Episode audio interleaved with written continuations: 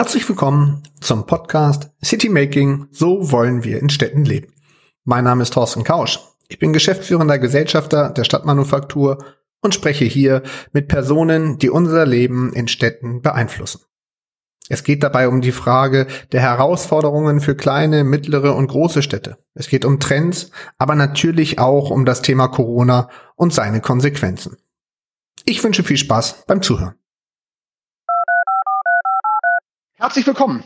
Heute sitzt mir ein anerkannter Experte für das Thema City gegenüber. Zukunftsforscher Andreas Reiter, Gründer und Inhaber des ZDB Zukunftsbüros. Dort werden Zukunftsfragen einer globalen Gesellschaft identifiziert und deren Konsequenzen für öffentliche und private Unternehmen sowie für Städte und Lebensräume abgeleitet. Ein wirklich herzliches Willkommen nach Österreich. Lieber Herr Reiter, schön, dass Sie sich die Zeit nehmen. Herr Kausch, ich begrüße Sie. Die Freude ist ganz meinerseits. Sagen Sie doch netterweise und helfen Sie uns doch einmal zu verstehen, was ist das, was Sie gereizt hat? Wann haben Sie sich dafür entschieden, sich mit dem Thema Zukunft auseinanderzusetzen? Sie haben ein Soziologiestudium, wie ich das richtig gesehen habe, hoffe ich in der Vorbereitung. Aber trotzdem, was war der inhaltliche Teil? Warum dieser Weg? Ja, der inhaltliche Teil ist eigentlich ganz einfach zu erklären. Ich hatte mein Büro äh, 19, muss man nachdenken, 96 gegründet und ich war vorher nach meinem Studium bei einer Rückversicherung tätig und eine Rückversicherung versichert, versichert Sicherungen. Ja, das heißt, da geht es ganz stark um das Thema Frühwarnsysteme, Early Warning, Risikomanagement etc. Und da habe ich mich so natürlich begonnen mit dem Thema, wie können wir früh Signale der Veränderung äh, entdecken, äh, zu beschäftigen. Und ich glaube, das hat mich dann dazu gebracht, dass ich mich mit der Frage beschäftigt habe, wie kommt das Neue in die Welt und was kann ich dazu beitragen, dieses Neue zu beschleunigen, zu verstärken, dort, wo ich es gut finde. Mhm. Das ist ja aber ähm, etwas, wo man jetzt sich Gedanken machen kann, das betrifft ja alle Lebensbereiche des Menschen, das betrifft alle Produkte von Unternehmen. Gibt es da so einen Fokus, wo Sie gesagt haben, das ist der Bereich, der mich besonders motiviert oder der uns besonders triggert ähm, in der Frage der Zukunftsausrichtung? Ja, also ich hatte, ich hatte, das Thema ist so komplex, da haben Sie völlig recht. Und ich hatte mit der Komplexität auch zu Beginn, äh, in die bin ich sehr naiv hineingegangen. Ja, und ich, ich glaube, das ist auch gut so. Und diese Naivität, die möchte ich mir auch bewahren. Mhm. Ja. Äh, ich habe natürlich einige Schwerpunkte von Anfang an dann gesetzt, oder es hat sich so ergeben, äh, dass eine, und das sind oft reine Zufälle. Ich hatte zum Beispiel mit meinem ersten Großauftrag, den ich nach einigen Monaten bekommen hatte, hatte, der hatte mit, der, mit dem Thema Stadt zu tun. Und mhm. zwar ging es darum, dass ich in Wien eine Studie über ein geplantes großes Wohnprojekt machen sollte. Und dieses Wohnprojekt war für damalige Zeit sehr fortschrittlich. Da ging es nämlich um äh, ja sowas wie Remote Work. Also mhm. da wurden Wohn eine Wohnsiedlung, da wurde, wurde so ein Mix zwischen, ich sage mal, zwischen äh, äh heute, heute wird man sagt, Co-Living und Co-Working mhm. Spaces mhm. in einem, in einer Wohnsiedlung geplant und das durchaus für, äh, für, für, für, für Start-ups, aber zu einem Zeitpunkt, wo es weder den Begriff Startups gab, wo es mhm. weder, wo es den ersten Schub der Digitalisierung gab. Und dadurch hatte ich mich mit dem Thema Stadt und Digitalisierung beschäftigt. Mhm. Und so bin ich dann von einem Thema zum nächsten. Ja, und das, das ist eine typische Entwicklung. Dann bin ich von, von Thema Stadt zum Thema Tourismus, vom Tourismus zum XY. Also das hat sich dann sehr organisch ergeben. Das heißt aber ja trotzdem, dass Sie sich immer um das ganze Thema primär der Menschen drehen, oder? Also Sie fokussieren ganz stark auf das Thema Lebens Lebensqualität beziehungsweise ähm, äh, Lebensart und äh, ziehen da, ja. beschäftigen sich dort mit den Zukunftsherausforderungen, oder? Äh, das ist richtig, ja. Also ganz stark würde ich sagen, dieser, dieser soziale, gesellschaftliche mhm. Aspekt. Ja, wir, eine Gesellschaft lebt ja von Menschen. Das heißt, wir schauen uns sehr stark an, welche äh, Werte haben diese Menschen, die unterschiedlichen Milieus, die unterschiedlichen Zielgruppen, wohin entwickeln sie sich. Und ich sehe da immer eine Korrelation, ob das jetzt auf Städte bezogen ist, auf Consumerprodukte, auf Tourismus, egal wie. Also äh, es geht immer um Menschen und um mhm. die entsprechenden Auswirkungen. Dann lassen Sie uns doch gleich da einsteigen. Äh, in der Schnittstelle zwischen Menschen und Stadt. Darum geht es. Was sind sozusagen die großen Themen aus Ihrer Sicht, die jetzt auf die Städte eingreifen? Vielleicht auch mal segmentiert nach vor, während und nach Corona. Ähm, also was sind die langfristigen Trends, die eh kommen und unabhängig von Corona gekommen wären? Und was sind die, mit denen wir jetzt durch Corona vielleicht uns auch intensiver beschäftigen müssen aus Ihrer Sicht, wenn es um die Fokussierung auf das Leben in Städten geht? Ja, also ich sehe da durch Corona eigentlich nur unter Anführungszeichen eine äh, Beschleunigung, einen Accelerator von, äh, von Themen, äh, die äh, schon vorher lange zu sehen waren. Ja, das mhm. ist natürlich die digitale Transformation mhm. unseres Lebens, also nicht nur der Städte.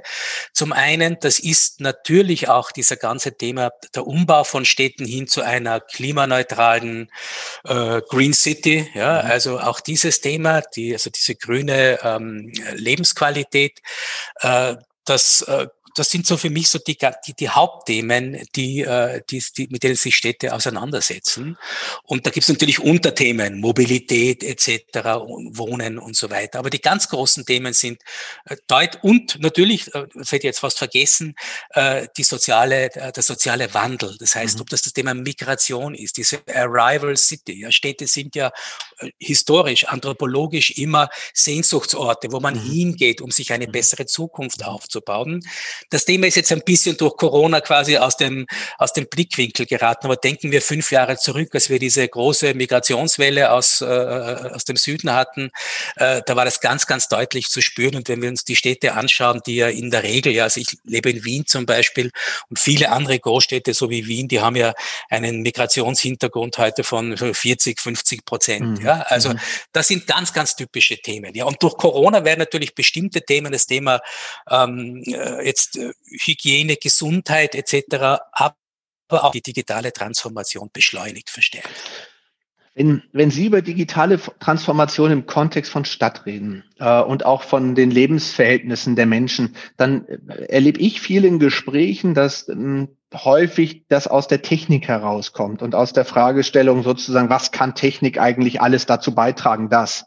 Ähm, Täuscht der Eindruck oder wäre es nicht an sich wünschenswerter, dass der Eindruck vielmehr aus der Bedürfnislage der, der, äh, des Verhaltens, sage ich mal, der Menschen käme und sich daraus die Priorisierung von konkreten Dienstleistungen, von konkreten Digitalisierungsprozessen ergeben? Wie nehmen Sie das wahr in Ihrer Arbeit und auch in dem, wenn Sie mit Städten über solche Themen diskutieren?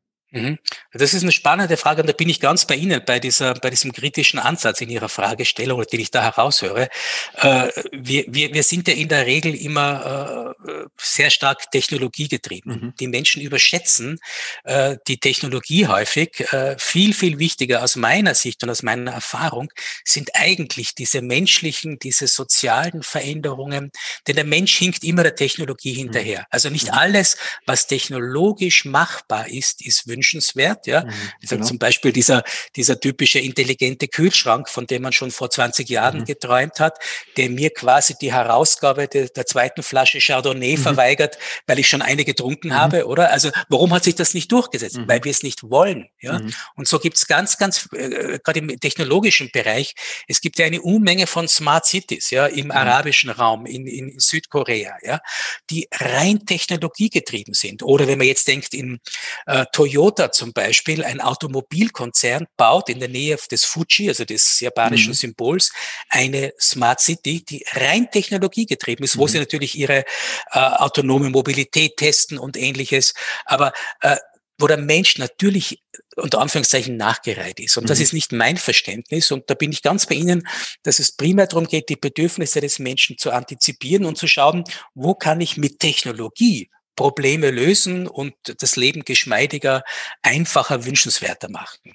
Gibt es da aus Ihrer Sicht Unterschiede, was die, Sie haben das gerade angedeutet, was Toyota anbetrifft in Asien, ist das eine unterschiedliche Vorgehensweise und unterschiedliche Denkmodelle, die auch aus, inter, aus unterschiedlichen Kulturen herstammen, aus dem Gesellschaftsbild, was zum Beispiel in Asien vielleicht ein anderes ist als in Europa, vielleicht ein anderes ist als in Amerika?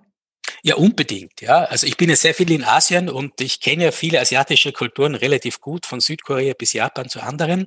Und die sind natürlich erstens extremst technologiegetrieben. Ja, also übrigens auch die, der Umgang jetzt in der Pandemie war ja deutlich zu sehen, wo mhm. diese smarten Technologien in Südkorea, in Taiwan mhm.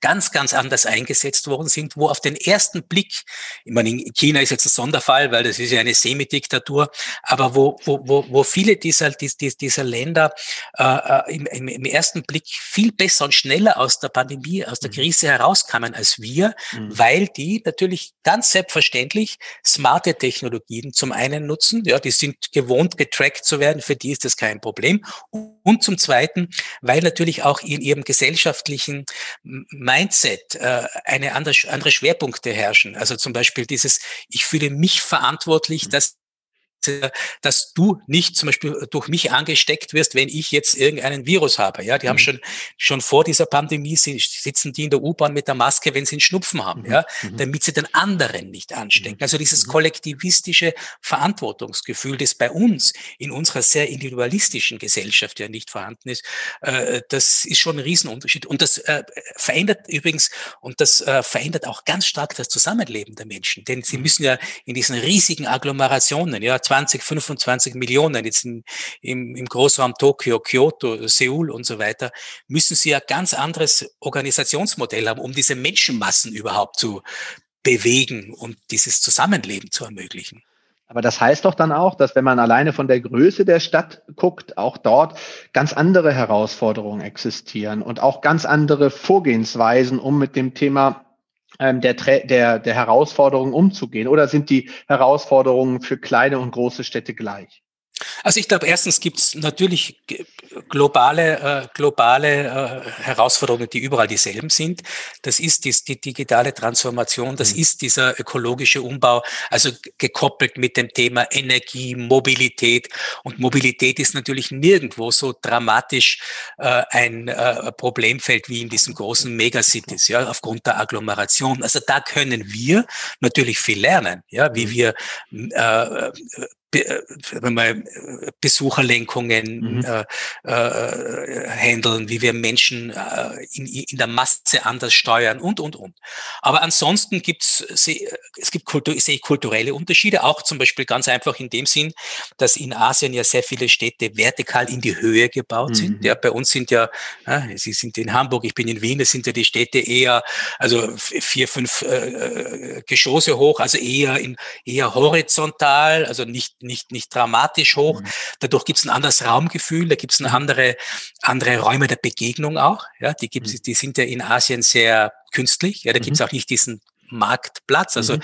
ich habe in ganz Südkorea keinen Marktplatz im klassischen mhm. Sinn wie bei uns gesehen. Gell? Also das ist nur zwischen diesen Towern, Hand, spielt sich das Leben ab. Also da gibt es schon äh, Unterschiede. Was, wenn man, wenn man darauf nochmal schaut, ähm, jetzt auch nochmal bewusst auf das Thema, Sie haben es ja gesagt, der größte Druck der Veränderung liegt natürlich in den Metropolen und in den, in den Gigametropolen, die wirklich ähm, 20 und mehr Millionen Menschen haben. Ähm, was ich immer spannend finde, auch bei so einer Frage, ist, wie weit da nochmal auf, auf das Thema Mobilität zu gucken, wie weit eigentlich, oder Digitalisierung, wie weit eigentlich Digitalisierung zu einer neuen Stigmatisierung innerhalb dieser Städte führt. Weil es ja eine Situation gibt, dass, ähm, wenn ich jetzt mal aus Hamburg gucke, das ist jetzt keine 20 Millionen Metropole, aber nichtsdestotrotz, wir haben hier ähm, Gegenden, wo man Car2Go und Carsharing nutzen kann und wo auch das ganze Thema E-Roller funktioniert. Und wir haben andere Regionen, wo das nicht funktioniert. Haben wir also dadurch, durch das Thema der, der digitalen Services, haben wir eine neue Segmentierung von Stadt? Also die Frage stellen sozusagen, wie gehen Menschen damit um, wenn sie auf einmal dann doch nicht die ganzen Vorzüge der, der Urbanität, die man sonst vermeintlich in Großstädten genießen kann, auf einmal nicht mehr für sich nutzen können? Was macht das mit den Menschen? Hängt das Menschen ab? Ich glaube, das Thema ist A, sehr kulturell bedingt, B, sehr politisch bedingt. Also mhm. ich lebe zum, ich lebe in Wien, ja, und mhm. Wien ist eine Stadt, die, man, man, man muss es glauben, die jetzt inzwischen zum zehnten Mal die lebenswerteste Stadt der Welt sein soll. Ja, zehnmal von Mercer, zweimal von Economist bestätigt. Und wenn man sich äh, die Eckpunkte dieser Lebensqualität anschaut, Wohnen, Mobilität, dann kommt man und ökologische Qualität, mhm. dann kommt man schon auf einige so Schlüssel- und Erfolgsfaktoren. Mhm. Mobilität heißt in Wien, wir haben fast alle, in Wien ist der öffentliche Verkehr extrem ausgebaut. Wir mhm. haben also einen, einen Anteil des öffentlichen Verkehrs von weit über 40 Prozent, ja. Und wie, wie hat man das vor Jahren gemacht, indem jeder, fast jeder Wiener, ich glaube weit über zwei Drittel, eine Jahreskarte um 365 Euro ja, mhm. haben. Das heißt, ein Euro pro Tag plakativ, wo ich im gesamten großen Stadtgebiet, das ist eine Zwei-Millionen-Stadt, ja, äh, fahren kann. Sie können sich vorstellen, das hat natürlich zur Folge, dass man das Auto, das Auto wird natürlich teurer, weil die Stellplätze teurer werden, das wird gleichzeitig hochgefahren.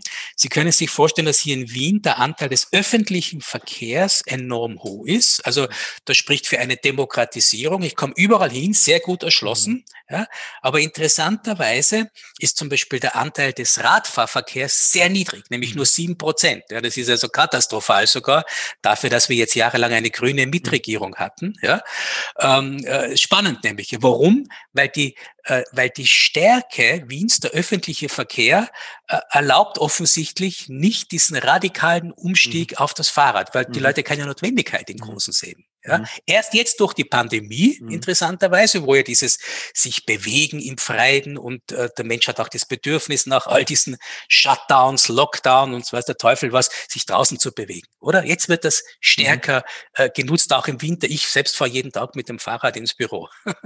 da haben wir was gemeinsam, ich auch und genieße das. Das habe ich aber auch erst durch Corona gelernt, sage ja. ich mal ganz offen und insofern will ich das auch darüber nach auch beibehalten. Lassen Sie uns nochmal bitte auf die Frage gucken. Sie haben das eben nur am Rande kurz skizziert. Was sind die Key Factors, wenn wir über dieses Thema der ähm, Lebensqualität reden. Alle reden über Lebensqualität, dass das das entscheidende Kriterium im Standortwettbewerb ist, wenn es um Talente geht, wenn es um die Ansiedlung von Unternehmen geht, wenn es aber auch um die Zufriedenheit der Bevölkerung geht. Was sozusagen sind da die zentralen Faktoren, die dafür äh, sprechen, ähm, selbige sozusagen für sich proklamieren zu können? Ja, da gibt es aus meiner Sicht die, die, die Basisfaktoren. Das sind Wohnen, ja, also leistbares Wohnen. Da ist, pardon, da ist Wien auch insofern zum Beispiel ein sehr, sehr gutes Beispiel, auch historisch, mhm. weil Wien als das rote Wien schon seit, jetzt sage ich mal, 80, äh, 90 Jahren diesen äh, sozialen Wohnbau, diesen mhm. kommunalen Wohnbau äh, sehr befördert hat. Mhm. Man muss sich mal vorstellen, in Wien äh, sind über äh, 60 äh, Prozent der Menschen mhm. leben in kommunalen Beziehungen mhm. Strickstrich oder genossenschaftlichen ja. Wohnbauten. Das heißt, ja. da ist aber von vornherein ein relativ günstiger leistbarer Wohnraum da. Mhm. Dadurch schaffen sie und interessanterweise sozi also sozialpolitisch sehr klug sind diese äh, historisch auch diese kommunalen Wohnbauten immer nicht in wie es in Paris ist in diesen Banlieues, also abgegrenzt da draußen in der Peripherie, sondern die sind durchaus auch in den grünen Nobelvierteln. Das heißt, da haben sie die Herrschaftswillen, ja, einerseits historisch gesehen, mhm. mit direkt daneben den Karl-Marx-Hof mhm. mit 3000 äh, mhm. Bewohnern, ja. Also sehr spannend. Also Wohnen ist natürlich ein zentrales mhm. Kriterium. Äh, äh äh, überhaupt diese ganzen weichen Faktoren von äh, Bildung, äh, Freizeit etc., der Zugang zu all diesen, äh, zu diesen Dingen erscheint mir als äh, unabdingbar. Und dann natürlich, glaube ich, hat jede Stadt eine sehr spezifische, äh, äh, äh nicht nur DNA, sondern auch ein spezifisches Betriebssystem, wo es ganz eigene Formen der Lebensqualität mhm. gibt. Also wenn jetzt eine Stadt stark vom Design geprägt ist, ich denke jetzt an Barcelona, dann sieht man das, indem im öffentlichen Raum diese Designqualität natürlich ganz anders herauskristallisiert äh, äh, wird, als wenn ich in einer Stadt, die jetzt stark vom Maschinenbau mhm. äh, bestimmt mhm. ist, wohne. Und das ist schon spannend, ja. Also diese, diese Übersetzung der DNA in den zum Beispiel öffentlichen Raum, aber auch in durchaus in Dienstleistungen. Welche Bedeutung kriegt in dem Zusammenhang das ganze Thema Aufenthaltsqualität? Mein Eindruck ist auch, dass ein Wunsch nicht erst durch Corona, aber natürlich auch durch Corona jetzt nochmal stark getrieben, äh, der Wunsch ist rauszugehen, also sozusagen den Moment zu genießen, wieder die Straße zu belegen. Früh, vor, vor ein, zwei Jahren hatten wir die Diskussion über das Thema Cornern, ähm, dass die Menschen sozusagen sich wieder rausbewegt haben. Dann wurden die Grünflächen belegt. Überall sind gastronomische Betriebe auf die, auf die, haben die Erweiterung der Außengastronomie geschaffen und so. Ähm, was ist diese, welche Rolle hat diese Komponente auch in der Wahrnehmung einer Stadt selber? Ja, also ich glaube, äh, äh, es ist unbestritten, dass jetzt durch die Pandemie dieses draußen, drinnen ist das neue, also draußen ist das neue mhm. drinnen, ja, also sozusagen äh, verstärkt worden ist. Ja, mhm. Pocket Parks, Parklets. Es war ja wunderbare Transformation. Also wenn ich an so Städte denke, wo, wo man, wo man aus Parkplätzen kleine äh, Pocket Parks ja. und Parklets geschaffen hat. Das, also man sieht, was alles möglich ist plötzlich. Mhm. Da Spielstraßen für Kinder, also in Wien habe ich das sehr stark gesehen, da wurden Straßen abgesperrt im Sommer, ja, als für den Autoverkehr und die wurden öffentlich zugänglich für mhm. Kinder, mhm. äh, Familien, dass die dort sich ausbreiten konnten und wurden zu Spielstraßen. Ja, also es ist, mhm. ich glaube, eines der Learnings ist dieses Experimentelle. Es geht, wenn man will. Aber zu Ihrer Frage, äh, äh der Platz ist natürlich eine anthropologische Konstante in der Stadt, immer schon der Marktplatz ursprünglich, ja, als Platz der, des Austauschs, Waren, Ideen, Eitelkeiten, Gefühle, ja, also das ist ja ein riesen Transferplatz. Und es gibt ja nicht nur den einen Marktplatz, sondern Sie haben ja von Corner gesprochen. Es gibt ja, ich bin ja ein Anhänger dieser, dieser, dieser kleinteiligen städtischen Strukturen, also dieser Mikrolebenswelten. Mhm. Es gibt ja in jedem Quartier mehrere solcher Plätze und dass da das Bedürfnis herrscht, äh, diese Plätze zu bespielen, ja, das ist, glaube ich, überhaupt keine Frage. Und das macht ja auch unsere europäische Stadt im Gegensatz zu den asiatischen Städten äh, äh, entsprechend, das macht ja die Lebensqualität unserer Städte aus. Ja. In Amerika, in Los Angeles finden Sie keinen Platz, ja, da müssen, äh, da müssen Sie mit dem Auto fünf Stunden fahren, bis Sie einen Platz ja, finden. Da würde auch sich keiner hinstellen, freiwillig zugegeben. So ist es. Also das so ist, das es, kommt ja. auch noch dazu.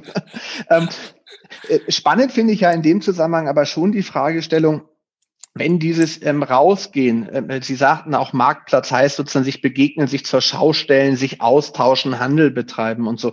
Ähm, das ist jetzt ja, wie Sie sagen, in Corona-Zeit nochmal hat das eine andere Dynamik bekommen. Aber ist das nicht auch eine Notwendigkeit, sich Gedanken darüber zu machen, ähm, Dinge mal loszulassen? Sie haben gesagt, ein Beispiel von Wien, ähm, es gab sozusagen Straßen, die Fuß oder die Auto beruhigt wurden. Ähm, aber ist das System immanent? Sie arbeiten ja auch viel mit Politik zusammen. Kann Politik Freiräume einfach lassen? Ähm, weil sie müssen ja, Politik kommt ja häufig, ich bin ja nun auch äh, langjähriger, erfahrener Politiker gewesen, sie müssen ja immer irgendwo eine Begründung haben und eine Rechtfertigung, warum sie das tun und auch ein konkretes Ziel. Und zu sagen, wir probieren mal was aus, ist ja an sich nicht systemimmanent. Ja, äh, meine Erfahrung ist die, wenn ich so nach Europa schaue, die großen städtischen Transformationen gehen ganz, ganz häufig von, jetzt sage ich mal, von, äh, von politischen äh, Leadern aus. Ich denke an mhm. Paris. Die Anna Hidalgo, die Bürgermeisterin von Paris, Partie Sozialist, Sozialdemokratin, mhm.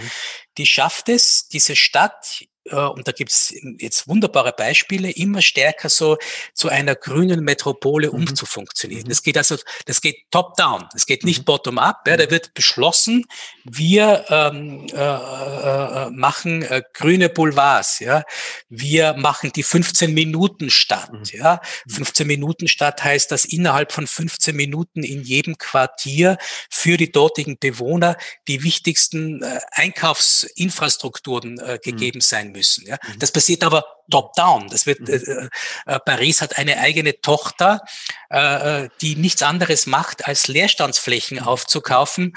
Sie kennen wahrscheinlich dieses Beispiel, Herr Kaus, ja, äh, Kausch, ja. Äh, und äh, äh, vermieten dies nach einem strategischen Mix, was muss mhm. denn in einem Viertel überhaupt mhm. an Infrastruktur mhm. Struktur da sein? Mhm. Und typisch französisch, da muss auch eine, eine Buchhandlung dabei sein. Ja? Mhm. Das wäre in Hamburg oder Wien nicht denkbar zum Beispiel, ja, glaube ich, oder? Das stimmt, das stimmt. Also insofern geht das, und da gibt es viele, viele Beispiele, ob, das, ob Sie nach Barcelona schauen, wo die dortige Bürgermeisterin die Stadt ganz stark in diesem digitalen äh, Beteiligungs, äh, mit, mit digitalen Beteiligungsverfahren umkrempelt. Also da, da passiert ganz, ganz viel von oben. Ja?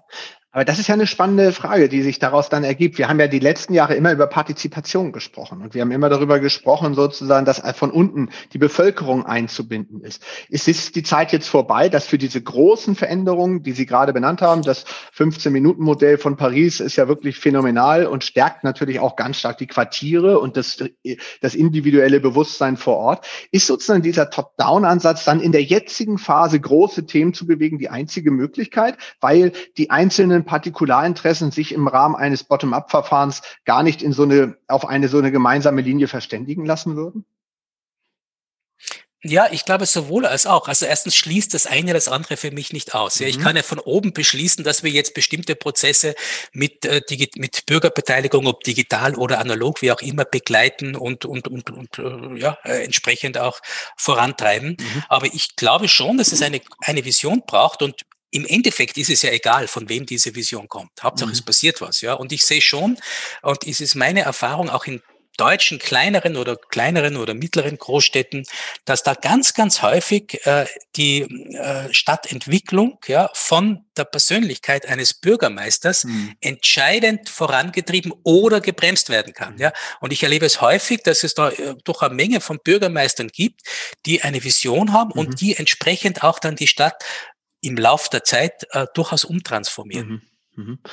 Wenn wir gerade über Umtransformieren von Stadt reden, dann haben wir jetzt ja auch eine Situation, auch wiederum Corona bedingt, wenn wir jetzt mal an das Thema Arbeitswelten denken. Ähm, wir haben Situationen, dass viele Innenstädte ganz stark geprägt sind durch im Erdgeschosshandel und darüber hinaus Büroflächen. Ähm, durch das ganze Thema New Work, Home Offices wird sich ja viel auch an der Stelle verändern. Was erwarten Sie für die Städte ähm, als Veränderung und im selben Atemzug, ähm, was heißt das aber auch für die neue Arbeit und für die Art und Weise, wo, von wo man eigentlich arbeitet? Mhm. Ich glaube, das ist, also für mich ist dieser Punkt einer der größten Transformationspunkte der Städte. Ja, mhm. denn äh, wir werden ja nicht nur digital arbeiten, wir werden unser Leben ja insgesamt immer stärker in digitalen virtuellen Welten führen. Das heißt, wir haben das, was ich so blended living nenne. Es überlappen sich analoge und äh, ähm, äh, virtuelle Formate und zwar nicht nur im Arbeitsbereich, ja, sondern ob das jetzt äh, ähm, äh, äh, Plattformen sind wie Clubhouse oder andere, ja, die wo, wo man sich gemeinsam trifft, ja, die äh, möglicherweise auch jetzt den analogen analogen Tagungsort mhm. ersetzen oder zumindest äh, äh, komplement, äh, ja, ergänzen, wie auch immer. Also wir, wir haben ein Leben, das immer stärker in die virtuelle Welt mhm. hineinwandert mhm. und das verändert natürlich den Ort. Ja? Mhm. In zweifacher Hinsicht. Wir leben in einer ortlosen Gesellschaft, in mhm. einer placeless Society immer stärker. Äh, das heißt, bestimmte Funktionen die wir traditionell Orten zugewiesen haben, ja. Einkaufsstraßen, äh, Einkaufsstadt, ja, diese Begriffe tragen uns nicht in die Zukunft. Die kann man, die kann man vergessen. Ja? Äh, jetzt, was macht man denn aber? Und gleichzeitig aber äh, gibt es ja den äh, schönen Gegentrend, je mehr wir virtualisiert werden, desto wichtiger wird der Ort als solcher. Mhm. Also mhm. es wird nicht jeder Ort wichtig, aber bestimmte Orte bekommen eine unglaubliche mhm. äh, emotionale Bedeutung. Wir Menschen sind ja soziale Wesen und wir können uns ja nicht nur digital mhm. treffen, wir brauchen ja auch analoge Räume. Deswegen ist es spannend, wie können wir erstens Orte neu bespielen. Welche Orte sind das? Ich mhm. gehe ganz stark von multifunktionalen Orten aus. Also ich gehe nicht mehr von dieser typischen, wenn Sie an eine deutsche Stadt jetzt denken, oder mitteleuropäische mit dieser klassischen Einkaufsstraße aus den 60er Jahren, ja, Karstadt mhm. links äh, äh, und so weiter. Diese Zeit ist endgültig vorbei und da ist es meiner äh, Ansicht nach auch, äh, äh bringt es überhaupt nichts, die mit allen möglichen Rettungsmaßnahmen, äh, das ist Sterbebegleitung, ja, äh, zu retten. Ich glaube, wir müssen viel stärker in neue Ideen äh, hier hineinsetzen und es gibt ja eigentlich für mich ist so ein, ein, ein leerstehendes Karstadthaus, weil es immer die in den letzten äh, Monaten auch immer wieder die Diskussion war, diese 50 äh, Karstadthäuser, die jetzt da äh, umfunktioniert werden, äh, ist ein wunderbarer Spielplatz, theoretisch, mhm. ja, für was Neues. Ja. Mhm. Nur, was kommt da rein?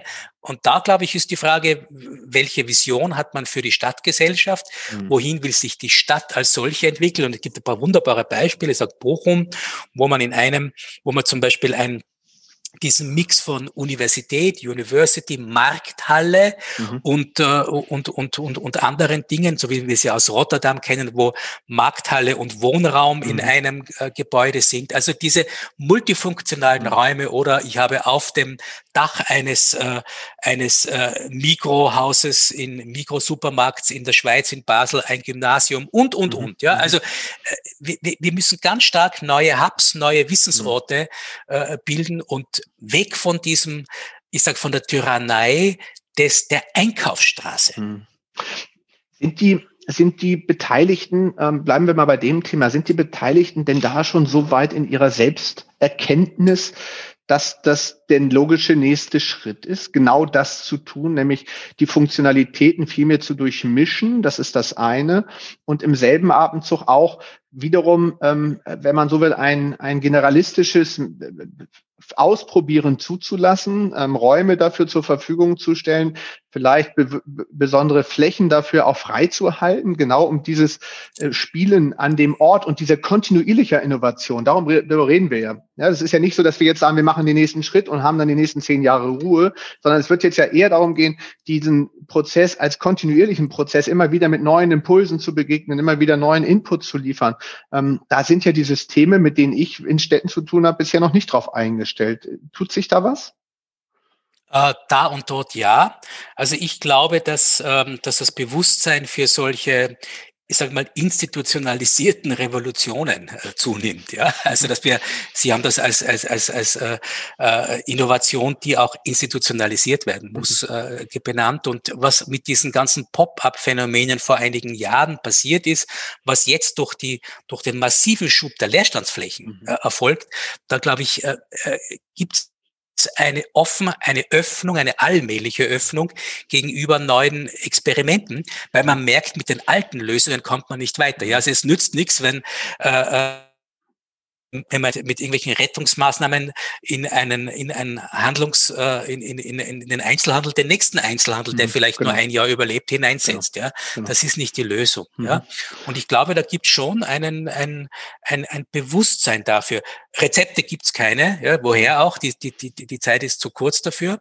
Aber ich glaube, im Sinn eines evolutionären Veränderungsprozesses äh, muss man sich dem stellen. Ja? Mhm. Und äh, ich glaube, Entschuldigung, ich glaube, es ist nur der, der, der, der, Grund, warum äh, diese, diese Themen immer noch seit Jahren dieselben sind, sind natürlich einerseits äh, die, ähm, ja, die, sagen wir, diese politischen Begehrlichkeiten, dass man äh, die, die Akteure wie die Händler ja nicht äh, äh, logischerweise als Politiker, als Stadtpolitiker oder als Bundespolitiker äh, nicht vergraulen möchte. Ja, das ist ja keine Frage. Da steht immer so die Drohgebärde, 50.000 Händler mhm. gehen pleite ja, mhm. im Raum. Ja, mhm. Dagegen ist schwer anzugehen natürlich.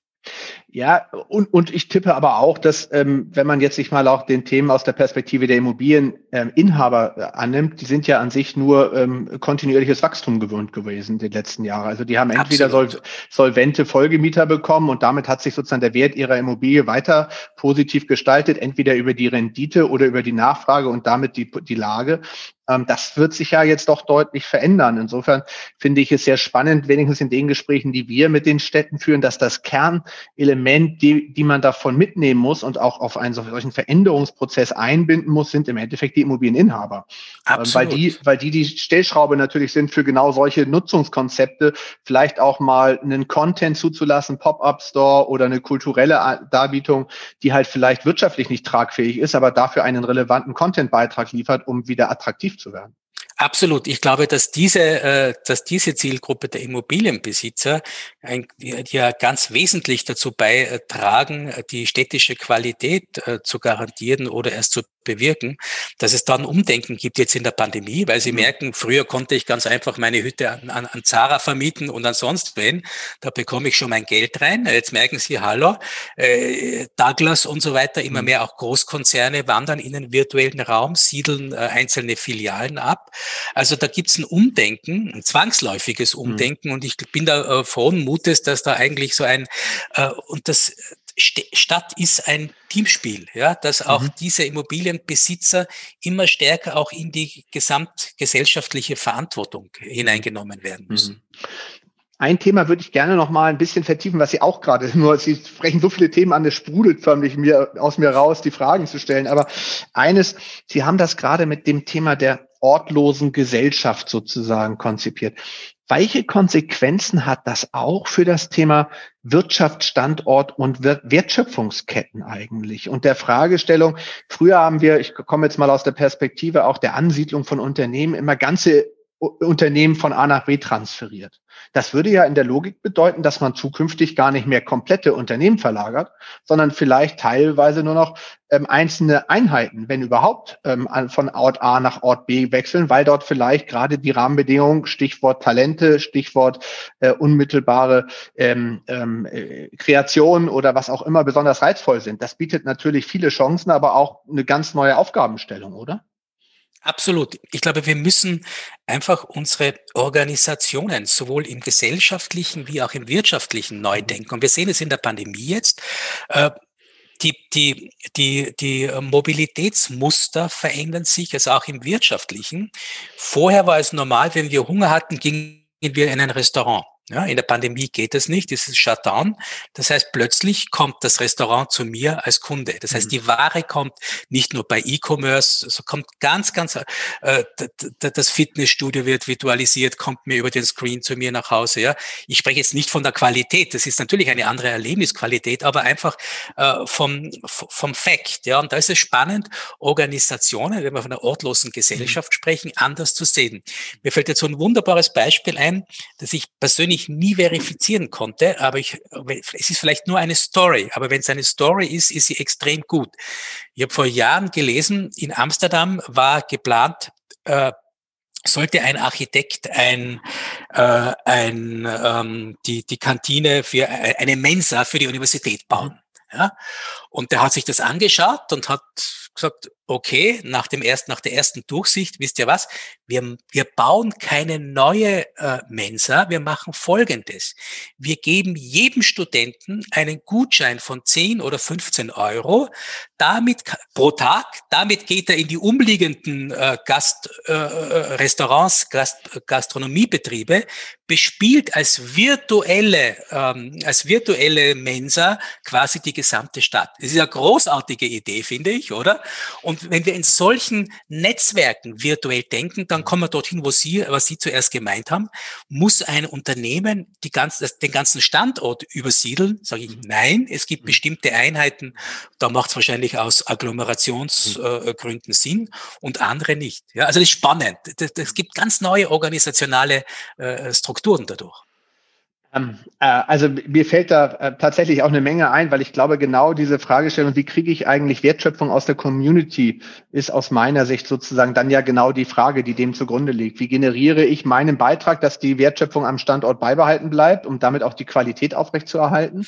Aber im selben Abend soffiziere ich daraus auch wiederum meinen Nutzen als Unternehmer. Das ist, finde ich, eine ganz ja, spannende ja. Frage, die in der nächsten Zeit dann noch auf uns zurollt. Äh, als Unter es ist für Unternehmen eine spannende Frage. Es ist aber auch für die Stadt eine Fra spannende Frage, mhm. weil die Frage ist, äh, ich unterscheide zwischen dem städtischen Einzelhandel und dem Einzelhandel in der Stadt. Das mhm. muss ja nicht dasselbe mhm. sein. Ja, das heißt, mhm. ich kann als Stadt davon profitieren, dass in meiner, äh, an meinem Standort durchaus ein virtueller Dienstleister wie Zalando sitzt, ja, kann ich auch profitieren davon. Aber ich habe nicht mehr den gewohnten städtischen Einzelhandel, ja, der mhm. virtuell auf der äh, Hüchselstraße mhm. äh, sich entlang fädelt. Ja, also das ist spannend, ja. Ein, ein wichtiger Punkt, äh, den, den, zum Abschluss, den würde ich Ihnen noch gerne, die Frage würde ich Ihnen noch gerne stellen, weil Sie ja nun auch Soziologe sind. Welche Bedeutung hat zukünftig das Thema Begegnung und das Thema Erlebnisräume, Räume in welcher Form auch immer, also ähm, die, die, emotionale Komponente von Begegnen. Was ist das? Was kommt da auf uns zu und welche, ähm, was messen Sie dem bei? Also ich messe dem, wir sprechen jetzt vom analogen Raum, nehme mhm. ich an, ja. Genau, dem, ja, ja, genau. Ich, ich, Natürlich, ich spreche, da können ja nur, ja. Ja, genau. Äh, es gibt ja auch den Space, ja. Also ich würde unterscheiden zwischen Space und Place, ja. ja. Und wenn wir in einer ortlosen Gesellschaft zunehmend leben, dann, und wenn wir immer mehr in diesem Space, in diesem Raum leben, dann bekommt der Place, der analoge Raum, noch mehr Bedeutung. Mhm. Das ist keine Frage. Das heißt, äh, da ist es natürlich spannend jetzt von Seiten des Marketings, des Brandings, des Placemakings. Wie bespiele ich, wie gebe ich diesen konkreten physischen Räumen eine Bedeutung, die so sensationell ist, dass die Menschen ihren Space verlassen ja, und äh, äh, an diesen äh, realen physischen Ort gehen. Und da geht es um Identifikation, da geht es um Socializing, um Begegnung, um ganz, ganz wesentliche menschliche anthropologische Qualitäten, die ich in der Dichte, in der Haptik, in der Sensualität nie im äh, digitalen Raum äh, allen Clubhouses, Clubhouses zum Trotz erreichen kann. Ich finde, das ist eine ganz tolle Perspektive, dass jeder weiß, der regionale Raum und das, was man unmittelbar bei sich vor Ort erleben kann, ist im Endeffekt der Halt, an dem wir gerade uns auch bewegen.